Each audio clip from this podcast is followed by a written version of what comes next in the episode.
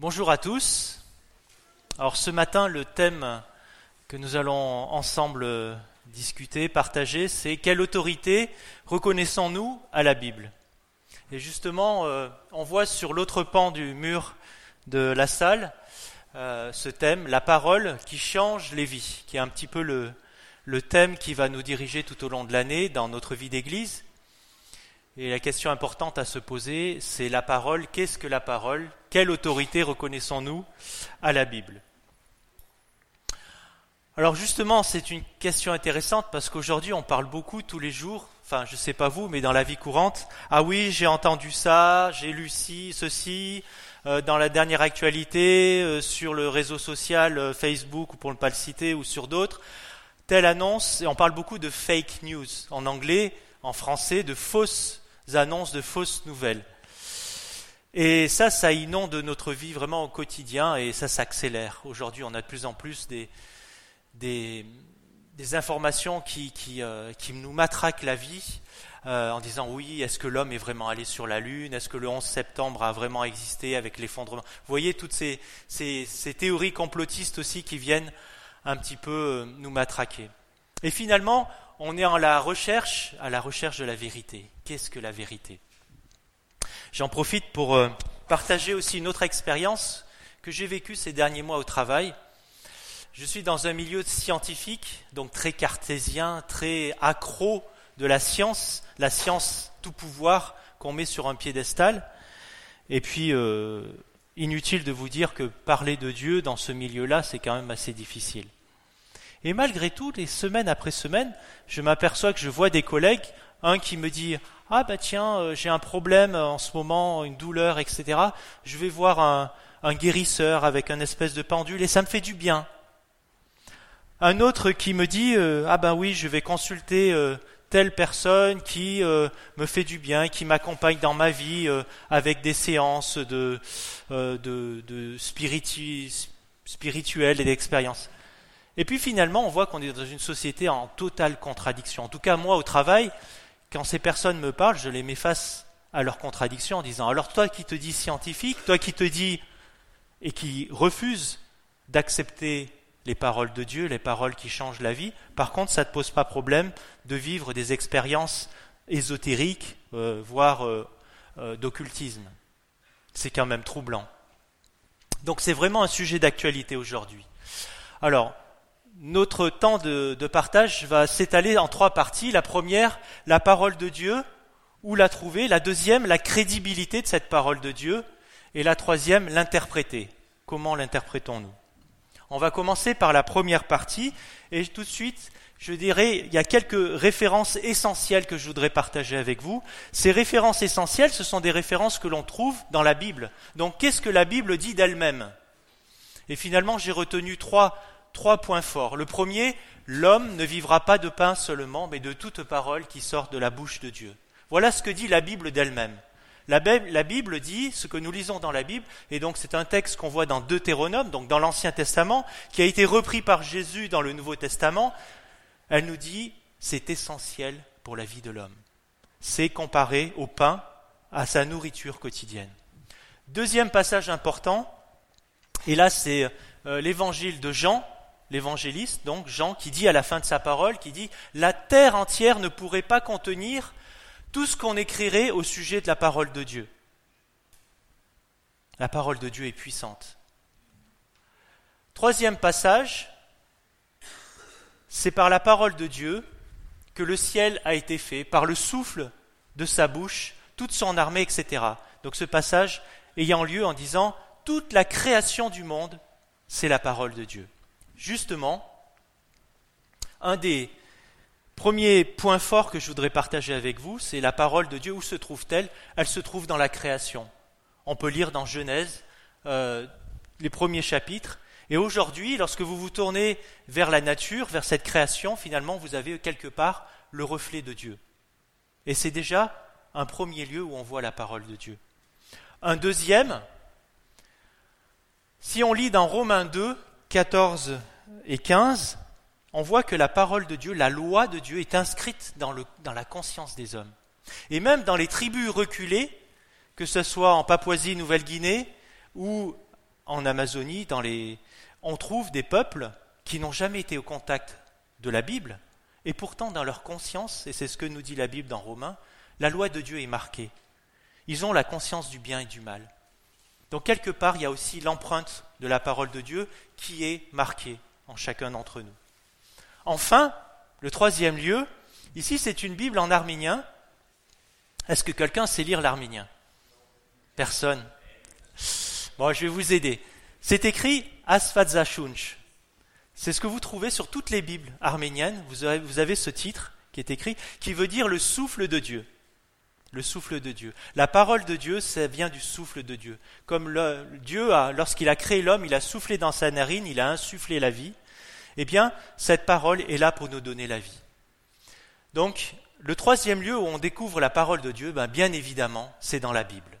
Donc là, ici, c'est une, une copie euh, d'un manuscrit de, de 1356.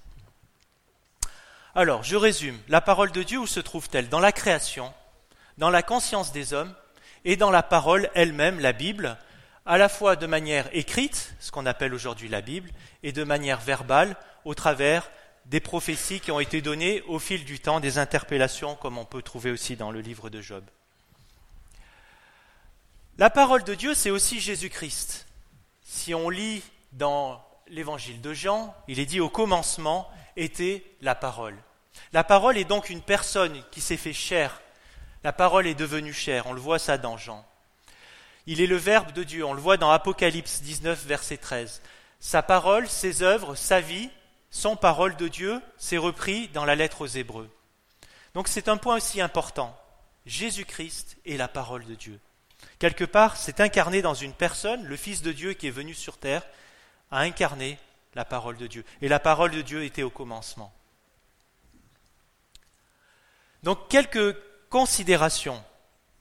La première, qui est de dire la Bible est la seule forme de parole de Dieu. Je dirais non, on l'a vu, on le voit dans la création, on le voit dans la conscience des hommes. La Bible contient en partie la parole de Dieu. Ben là aussi, je dirais non, puisque tout est à prendre dans la Bible. Il n'y a pas des passages qui ne sont pas inspirés de Dieu. Tout est parole de Dieu dans la Bible. Le troisième, la Bible peut devenir la parole de Dieu non, la Bible, en l'état, elle est parole de Dieu. Il n'y a pas besoin de faire des efforts ou quoi que ce soit, la parole est pleinement Dieu inspirée. Finalement, la Bible est contenue dans la parole de Dieu et c'est un moyen essentiel d'enseignement. On va passer à la deuxième partie. L'écriture, la Bible, quelle crédibilité peut-on lui donner? Alors on va rentrer un peu plus dans des considérations historiques, archéologiques, euh, on va dire, scientifique, en partie. Déjà, quelques chiffres, quelques chiffres sur la Bible. La Bible, on dit que c'est le best-seller, le livre le plus vendu au monde, sauf qu'il n'est pas vendu, il est offert euh, quasiment tout le temps. Euh, c'est le plus traduit, 2200 langues différentes de traduction, donc 400 traductions complètes. C'est le plus recopié, le plus recopié. Durant 3000 ans, il a été copié à la main. Copié, copié, copié, copié. C'est celui dont on possède le plus de manuscrits, et on va y revenir un peu après. Ce fut le premier livre imprimé. L'imprimerie d'ailleurs a été inventée dans cet objectif, euh, et donc c'est la, la version de la Vulgate qui a été imprimée en 1456. Aujourd'hui, c'est le livre que l'on trouve le plus fréquent au monde sur la Terre, plus de 2 milliards d'ouvrages d'exemplaires. Chaque année s'impriment plus de 60 millions de nouveaux euh, exemplaires de la Bible. Chaque année, 60 millions d'impressions. Donc la Bible a été écrite sur une période de 1600 ans euh, par une quarantaine d'auteurs, entre 1450 avant Jésus-Christ jusqu'au 1er siècle après Jésus-Christ. Voilà un petit peu quelques chiffres pour cadrer les choses. Donc, sa crédibilité, déjà la constitution de ce qu'on appelle le canon biblique. Le canon biblique, ça veut dire c'est l'ensemble des textes qu'aujourd'hui qui sont considérés comme inspirés de Dieu et validés. Euh, ces canons, pour l'Ancien Testament, ont été constitués donc par, euh, le, je dirais, le, peuple euh, juif, les rabbins ont décidé du canon de l'Ancien Testament. Et pour la partie du Nouveau Testament, eh bien, la décision a été simple, c'est autour de tout ce qui est de l'inspiration apostolique, l'inspiration des apôtres. Alors, on voit que Dieu lui-même demande à ce que sa parole soit mise à l'écrit, au travers des tables de la loi. On le voit dans des passages du prophète Habacuc. On le voit aussi dans l'Apocalypse avec la lettre aux sept églises. Dieu demande à ce que sa parole soit mise à l'écrit. Jésus lui-même se soumet à l'autorité de la parole. Lorsqu'il y a 2000 ans, Jésus était parmi nous, euh, en Israël, il invoquait à de très nombreuses fois l'Ancien Testament et ses paroles. Jésus disait, car je vous dis la vérité, tant que le ciel et la terre ne passeront point, il ne disparaîtra pas de la loi un seul iota, un seul trait de l'être, jusqu'à que tout soit arrivé. Jésus se soumettait à l'autorité de la parole, et bien sûr, c'est un exemple pour nous. L'Église primitive, de la même manière. Alors ce qui est important aussi d'avoir en tête, c'est que cette Bible, cette parole, elle est constituée d'ouvrages littéraires qui font appel à de nombreux styles, et c'est important de l'avoir en tête. On trouve des témoignages, on trouve des récits historiques, des récits figurés, on trouve des lettres, on trouve des lois, on trouve des prophéties, on trouve des poèmes, on trouve des visions, on trouve encore toutes sortes de choses. C'est inscrit en dessous, je vois que ce n'est pas, pas passé sur le, transparent. La Bible, c'est 66 livres, c'est une bibliothèque en soi. Donc vous avez 39 livres dans l'Ancien Testament et 27 livres dans le Nouveau Testament. L'Ancien Testament, donc c'est la partie qui est aujourd'hui utilisée par le peuple juif, qui fait autorité, qui fait foi, et le Nouveau Testament, donc qui est le résultat du travail des apôtres qui ont été témoins de Jésus-Christ, euh, qui constitue le Nouveau Testament. Donc on voit que dans l'Ancien Testament, on a ce qu'on appelle le Pentateuque, qui rassemble les lois euh, juives, des livres historiques, des livres poétiques, des livres prophétiques. On va voir ça un peu plus loin en détail. Si on devait résumer la Bible, on pourrait de manière très rapide la résumer en disant il y a la création, puis l'homme s'éloigne de Dieu, ce qu'on appelle la chute, ce qu'on appelle le péché. Puis on vit toute l'histoire du peuple d'Israël dans l'Ancien Testament jusqu'à l'arrivée de Jésus-Christ, qui est la venue de Dieu lui-même sur terre à la rencontre de l'homme. Et enfin, la vie des disciples du Christ, les premiers chrétiens et le temps de la fin. On peut faire de très très nombreux parallèles entre les récits bibliques et l'histoire, les récits historiques que l'on a aujourd'hui dans les cours d'histoire. Donc là, vous voyez, euh, des, frises euh, en haut qui, représentent tous les récits bibliques et en bas tous les récits historiques. Donc on, l'a depuis euh, des milliers d'années, je dirais, on pourrait monter en arrière, et on voit les récits historiques s'enchaîner et faire des parallèles entre tel événement historique et tel événement biblique. De la même manière dans le Nouveau Testament. Alors, ce qui est important aussi, euh, lorsque l'on lit la Bible, et lorsqu'on s'intéresse à la Bible, c'est de voir qu'il y a un processus. Ce texte-là est arrivé à nous pas de n'importe quelle manière. D'abord, il y a des auteurs, des auteurs bibliques, et ces auteurs ont été inspirés par Dieu. Toute l'inspiration vient de Dieu. Mais ils ont été aussi influencés par leur culture propre, ces auteurs, la culture du moment, la, manière dont la société s'était constituée. Ensuite, vous avez des copistes, ceux qui ont recopié après année année. Je dis pendant plus de 3000 ans, cette Bible a été copiée, recopiée. Et donc là, c'est un travail plutôt de, de, rigueur, un travail mécanique, où il faut copier de manière la plus fidèle possible. Même les fautes d'orthographe étaient recopiées. Les traducteurs. Et là, c'est un rôle aussi important, essentiel. Cette Bible a été traduite en de nombreuses langues, plus de 400 traductions intégrales de la Bible. Ces, traductions sont liées à des événements dans l'histoire de l'homme. La Bible qui d'un coup vint euh, toucher telle et telle ethnie, telle et telle culture euh, géographique. Donc on la traduit à des moments précis de l'histoire pour s'adresser à tel ou tel peuple. Et donc le traducteur, quelque part, avait la nécessité de comprendre l'intention de celui qui écrit, de comprendre et d'interpréter. Et enfin, la diffusion de ce texte.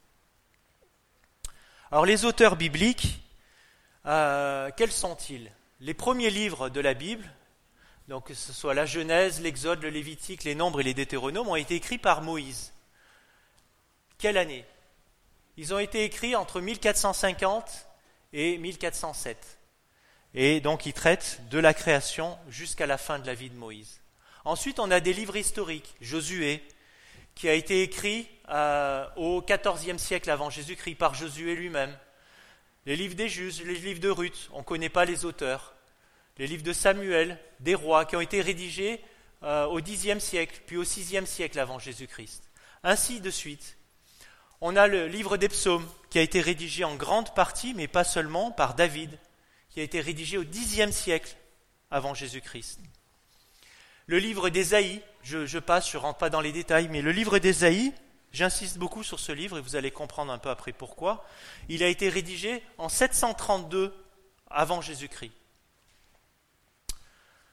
Voilà pour les auteurs.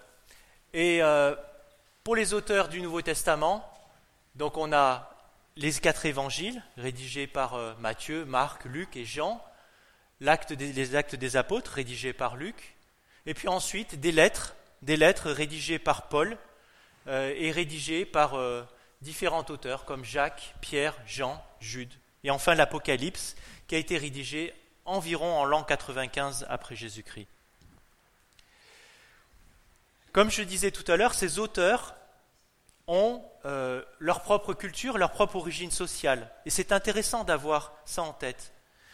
Il y a des auteurs où ça a été des hommes politiques, des législateurs, on peut dire comme Moïse, qui a été élevé quand même à, la cour de Pharaon. On a des auteurs qui sont des bergers, comme Amos, des rois, comme Salomon, euh, des pêcheurs, le métier de pêcheur, aller pêcher des poissons, euh, comme Pierre, des percepteurs d'impôts. Donc on a toutes sortes de, de cultures humaines qui brassent l'environnement de ces auteurs. Et de la même manière, ils ont été rédigés dans des contextes bien particuliers tantôt dans un cachot, tantôt au sommet d'une montagne, tantôt dans le désert ou en prison ou en exil. Donc tout cela va aussi influencer le texte biblique. Les traductions. Alors c'est important de comprendre que cette Bible, telle que nous l'avons aujourd'hui, a vécu des milliers d'années et a été traduite. Le texte original, il a été écrit pour l'Ancien Testament en hébreu, et donc les dates, je vous les ai données précédemment, et pour le Nouveau Testament, en grec, au premier siècle après Jésus-Christ. L'Ancien Testament a été traduit en grec au troisième siècle avant Jésus-Christ, et ça a formé ce qu'on appelle la, la, version des Septante. Septante parce que c'est 70 auteurs, traducteurs, qui ont traduit minutieusement le texte d'hébreu au grec, au troisième siècle avant Jésus-Christ. Donc on avait déjà à ce moment-là une version grecque manuscrite, dont nous n'avons pas de manuscrit aujourd'hui. Euh, la traduction en latin a été faite au IVe siècle, euh, directement des textes euh, en hébreu, après Jésus-Christ. J'insiste un petit peu, là c'est mon côté chauvin. Il y a eu une traduction qui a été faite en langue arménienne en 436 après Jésus-Christ. Alors là, j'insiste un peu plus. La version française n'a existé que en 1530. Il y a quelques langues euh, qui anciennes, comme du copte, comme le, syriaque et l'arménien, qui ont été traduites d'une manière très, euh, euh, très précoce. Et ces Bibles ont une certaine richesse parce qu'elles nous permettent aujourd'hui aussi, elles ont eu leur propre cheminement, et d'apporter euh, un certain éclairage sur le sens des mots et sur l'interprétation. Alors les manuscrits, ça c'est important. C'est très important. Alors vous lisez pas grand-chose, mais juste je vais insister pour dire que en haut, on a trois manuscrits qu'on appelle des codex, le codex Vatinacus, le codex Alexandrinus et le codex Sinatiacus. Ces trois manuscrits existent aujourd'hui. C'est des manuscrits qui datent environ du IVe siècle. Donc il y en a un qui est au Vatican, un qui est au British Museum à Londres, un autre je ne sais plus où. Et donc ce sont des manuscrits qui existent aujourd'hui en langue grecque. Et donc ils sont visibles. Ils datent du IVe siècle après Jésus-Christ. On a aussi quelques papyrus qui ont été trouvés euh, jusqu'à du 130 après Jésus-Christ. Donc notamment sur, euh, sur le Nouveau Testament, des extraits de l'évangile de Jean. Le nombre total de manuscrits que l'on dispose de cette Bible, euh, typiquement par exemple la version latine, on en a plus de 10 000 exemplaires. 10 000 exemplaires de la version latine qui date de 405 après Jésus-Christ. 10 000 exemplaires. Les versions grecques, ici, on en a plus de 5600 manuscrits, qui datent tous euh, des époques du 4e, 5e siècle après Jésus-Christ. Donc 10 000, 5 000, des manuscrits qui datent environ du 4e ou 5e siècle après Jésus-Christ. Si on compare ça aux écrits profanes aujourd'hui, c'est-à-dire les écrits euh, de l'histoire, de Jules César, par exemple la guerre des Gaules, ou d'autres manuscrits que les historiens utilisent avec beaucoup de fidélité, beaucoup de, crédibilité. Tous les manuscrits profanes datent en général de 900 ans à 1000 ans après Jésus-Christ. Donc ce sont des manuscrits beaucoup plus récents, qui ont été copiés, copiés, copiés aussi, puisque le manuscrit d'origine, euh, c'est des manuscrits de, la période de 9 de 900 ans, euh, de, l'an 50, typiquement. La guerre des Gaules a été écrite en l'an 50, et aujourd'hui, les seuls manuscrits datent de 900 ans après Jésus-Christ. Vous voyez ce que je veux dire? Ce que je veux dire, c'est que ces manuscrits profanes, finalement, ne sont pas aussi anciens que les manuscrits de la Bible. Et en termes de nombre de copies, la guerre des Gaules, on n'en a que 10. On n'en a pas des milliers, des dizaines de milliers comme la Bible. Mais là où je voulais insister le plus, et vous donner un petit peu la chair de poule, et j'espère que vous allez la voir comme moi, c'est lorsqu'on parle, ça va arriver, d'autres manuscrits un peu après. Alors là, j'anticipe un peu. Là, c'est juste des manuscrits, donc là, c'est manuscrits de la Bible en arménien, là encore mon côté chauvin, euh, que vous trouvez à Yerevan, qui date de 989 après Jésus-Christ.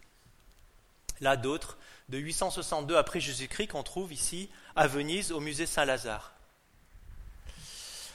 Voilà, c'est ça dont je voulais vous partager, le plus important. Qu'est-ce qui s'est passé en 1947 En 1947, il s'est passé quelque chose d'extraordinaire. Retenez cette date et retenez ce nom, Qumran.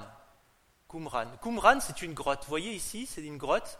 Donc aujourd'hui en, Israël, euh, dans cette grotte, il y avait un petit berger arabe qui gardait son troupeau. Il y a une chèvre qui est tombée et il était à la recherche de sa chèvre. Et puis il a découvert une grotte. Puis il a découvert dans cette grotte un espèce de puits, il fait tomber des cailloux, il a vu que les cailloux tombaient sur des, une espèce de jarre qui était en train de se briser au moment où le caillou tombait. Et puis ils sont descendus, il est descendu, il a trouvé des manuscrits. Ces manuscrits, il les a rapportés à Jérusalem, puis il a essayé de gagner de l'argent en les vendant, etc. Puis tout doucement, ça allait dans les oreilles des rabbins, ça allait dans les oreilles des scientifiques de l'époque, et ils se sont aperçus qu'il y avait plus de 900 manuscrits de la Bible qui dataient de 250 ans avant Jésus-Christ. 250 ans avant Jésus-Christ. Vous vous rappelez, la guerre des Gaules, les manuscrits datent de 900 après Jésus-Christ, et là on a des manuscrits de la Bible qui datent de 250 ans avant Jésus-Christ. Alors, plus de 900 manuscrits différents. Donc c'est des manuscrits qui ressemblent à ça aujourd'hui, qui ont été faits donc soit sur la, peau de bête ou sur des, papyrus. Et vous allez aujourd'hui en Israël, à Jérusalem, vous pouvez voir ce manuscrit. Il y en a un qui est emblématique. Le manuscrit le plus emblématique, c'est celui du prophète Ésaïe. C'est le meilleur en termes de conservation, il est conservé dans son intégralité, et donc c'est celui qui est affiché dans ce musée. Et bien sûr, vous pouvez l'ouvrir, vous pouvez aller lire sur Ésaïe 53. Et les scientifiques, en 1947, les rabbins surtout, qu'est-ce qu'ils ont fait quand ils ont découvert ce manuscrit? Ils ont dit, ben tiens, on va prendre Esaïe, on va comparer. 2200 ans, 2200 ans séparent leur Bible de l'époque, hein, en 1947, de ces manuscrits.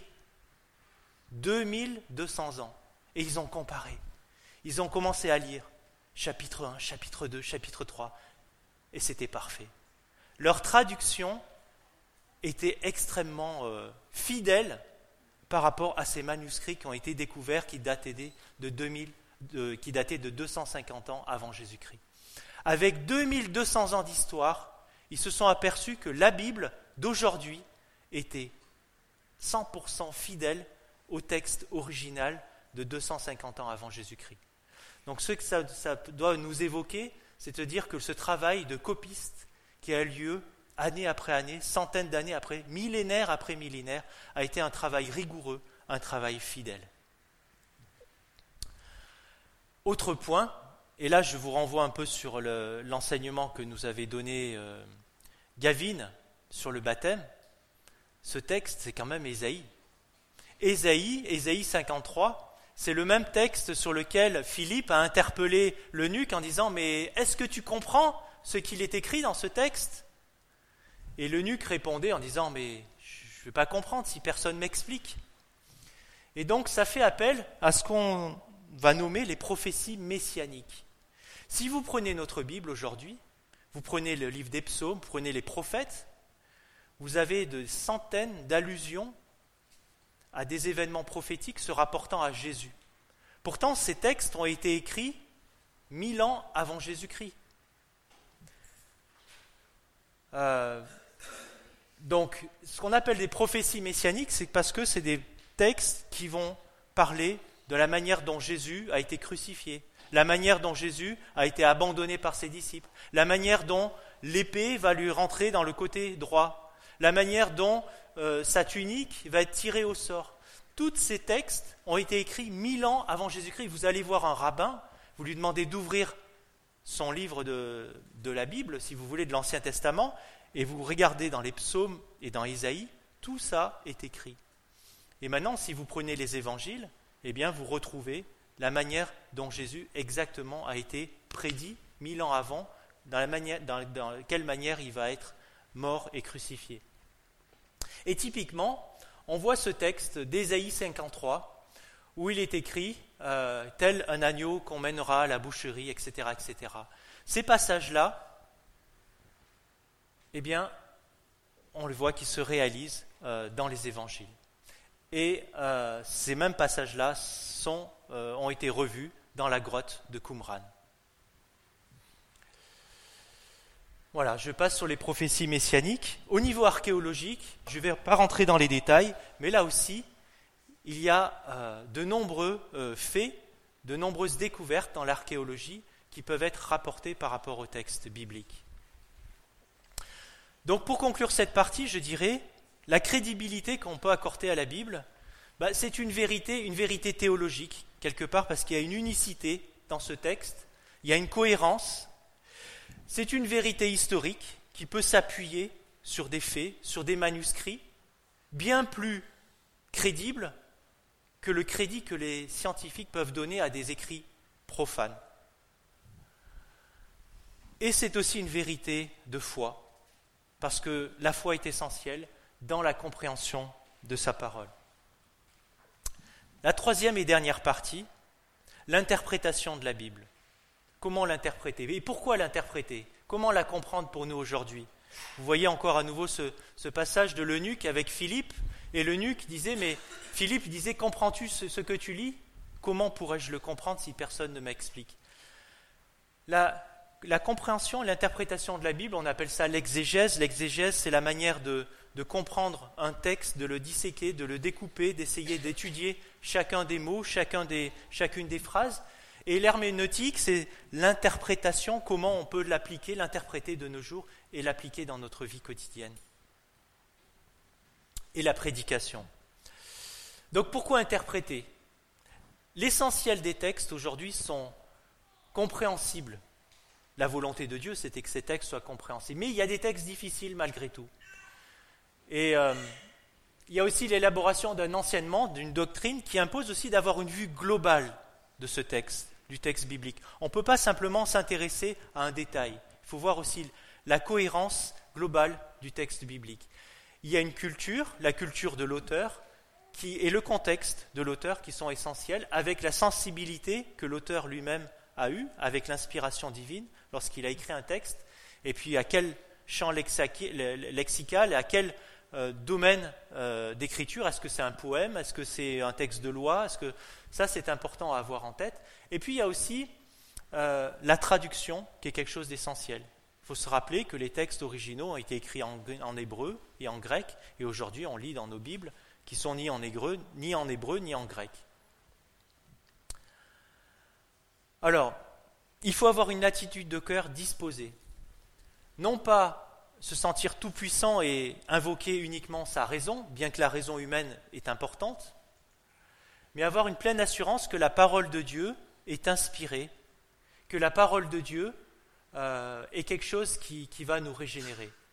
Et on doit ne pas chercher à devenir indépendant de ce texte, mais dépendant du texte.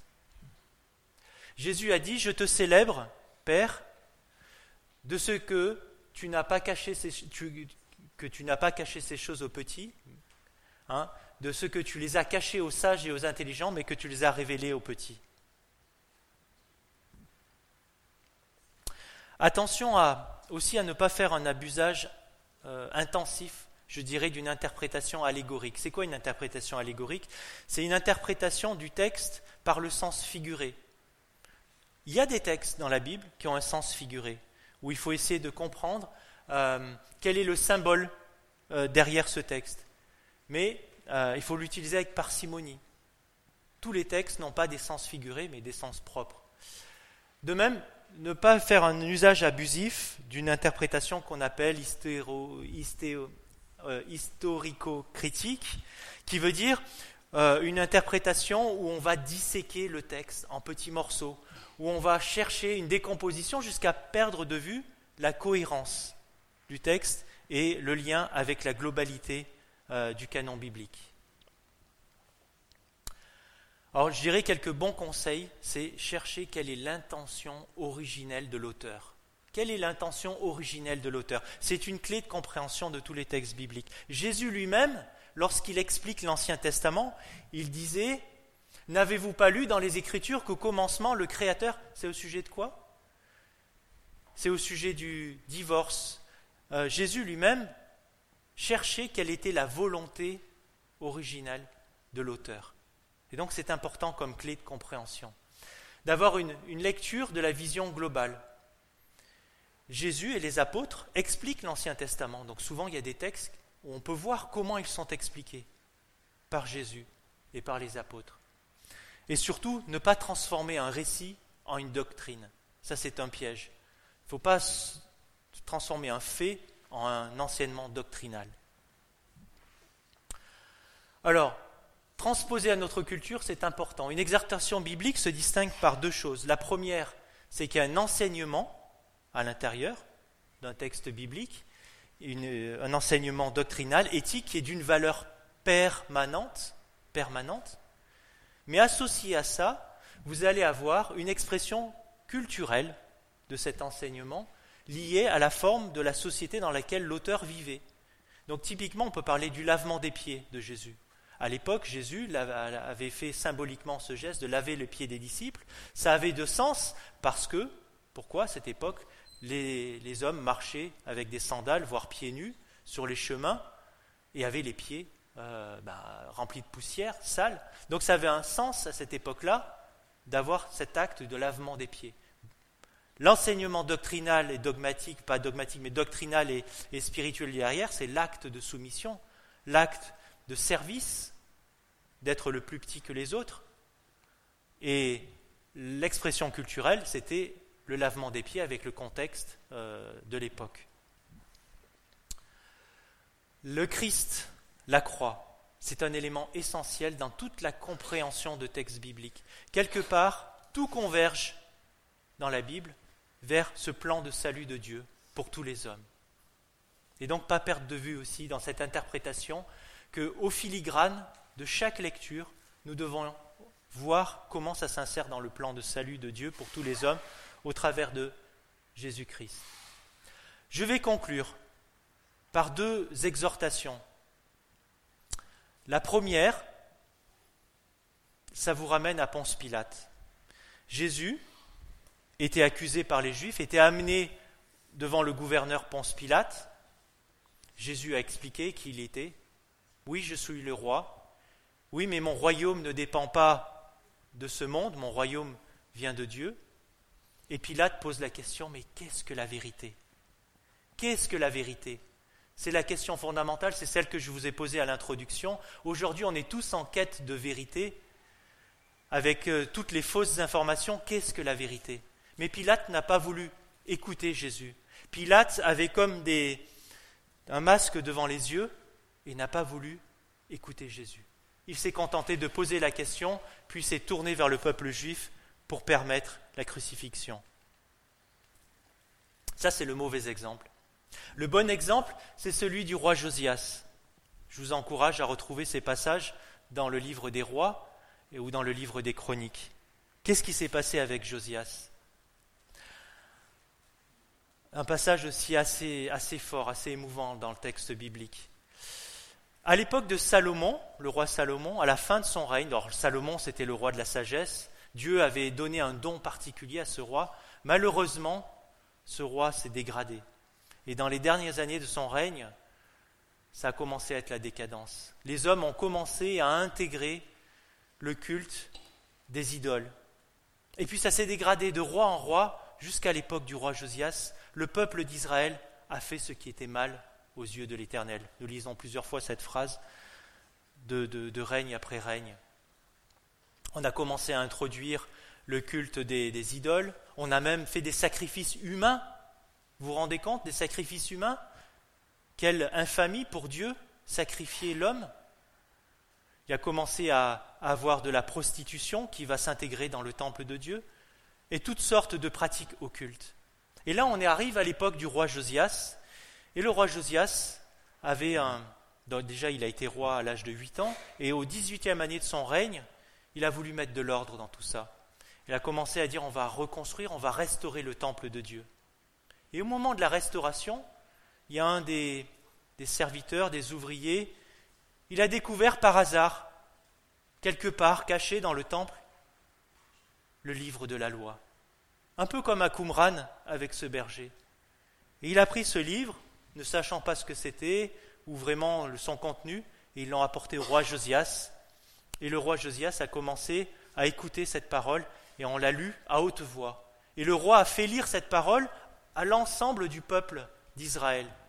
Et sa première réaction lorsqu'il a ouvert cette loi, c'est qu'il a déchiré ses vêtements et il s'est humilié. Et il a encouragé tout le peuple d'Israël à s'humilier avec lui. Et quelque part, c'est un exemple fort pour chacun d'entre nous. Et pour moi, le premier, se dire, voilà, cette parole de Dieu, on l'a à notre disposition et des fois on oublie le privilège qu'on a. C'est une parole qui a, qui a traversé des millénaires, une parole en 1947 où on a comparé Ésaïe 53, on a repris Ésaïe 53, 2200 ans d'histoire, rien de, rien de changé, le même texte, et cette parole, elle est là aujourd'hui à notre portée. Et qu'est-ce que nous en faisons? Qu'est-ce que moi, Michael, j'en fais de cette parole aujourd'hui? Voilà, je voulais vous laisser sur cette pensée pour dire que la parole de Dieu, c'est le souffle, c'est le souffle de Dieu qui est là à notre portée. Il faut avoir une attitude de foi, une attitude de, soumission face à cette parole, et le Christ vivant, eh bien, c'est la manifestation finale de cette parole qui est là pour nous aujourd'hui.